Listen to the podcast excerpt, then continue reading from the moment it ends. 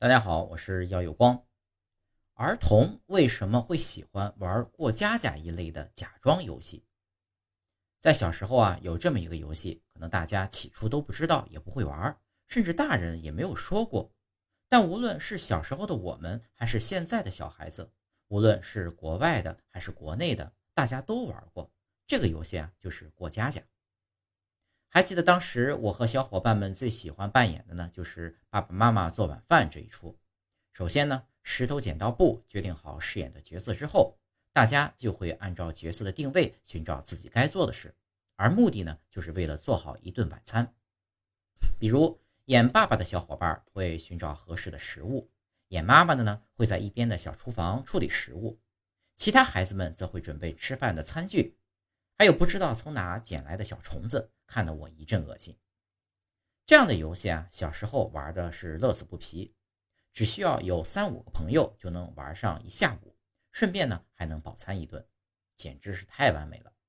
不过长大后回想起来，也不禁有点怀疑自己脑子是不是出了什么毛病，天天玩过家家，它不腻吗？但万物都逃不过真香定律。如果没有玩过小时候的过家家游戏，你现在可能就没有这么聪明。在过去的七十年间，科学家已经证实，这种富含想象力的游戏正是两到七岁儿童心理发育过程中所必须的重要组成部分。在儿童心理学中啊，过家家其实呢属于假装游戏的一种，基本上全世界的小孩子都喜欢玩这类游戏。所谓假装游戏，就是。儿童把知觉感受到的事物用现实中的其他物品进行具象化的游戏形式，大家听了可能有点懵。那么来举几个例子就很清楚了。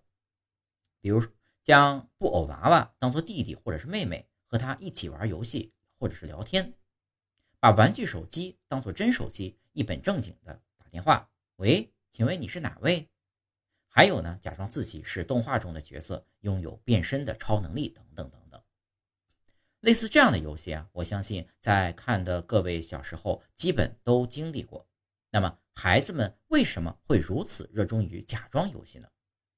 要回答这个问题啊，我们也可以玩一个假装游戏。没错，想象自己现在是一个两岁多的小孩儿。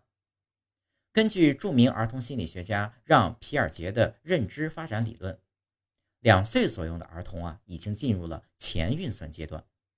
这个阶段的儿童虽然还不能进行思维的抽象概括，但是呢，他们已经学会了自我模仿和模仿他人。因此，这时期的我们呢，在大脑思维不强的情况下，只能通过假装游戏来发挥自己的想象力，比如拿着水杯假装喝水，或者模仿妈妈做饭、爸爸刮胡子等行为。随着智力的进一步发育，单纯的自我模仿已经无法让我们满足了，于是游戏就升级了。开始进入到社会模仿阶段，说白了就是学会了角色扮演，类似于过家家。我们呢可能会想象自己是警察、医生、老师、超人等等，然后模仿他们的行为。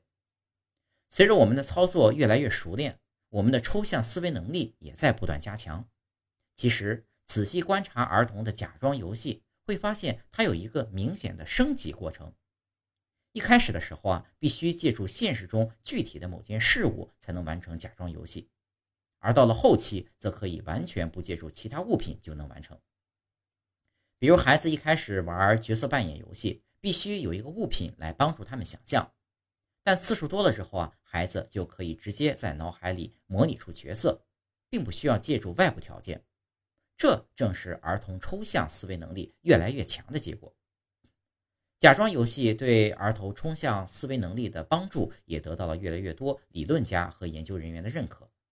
一份来自美国加州大学心理学教授艾利森的调查研究发现，更擅长假装游戏的孩子反向推理能力更强，说明他们更懂得考虑不同的可能性。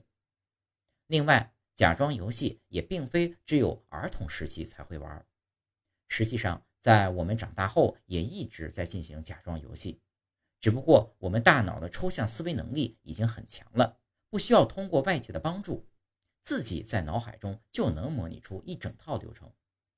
比如你在约会的时候，是不是已经在脑海中假想过可能会出现的各种可能性以及应对方法呢？正如哈佛大学教育学院保罗·哈里斯教授在《想象的世界》一书中所提到的，儿童的假装游戏其实是认知世界的一种有效方式。通过这类游戏，他们可以更快地适应环境。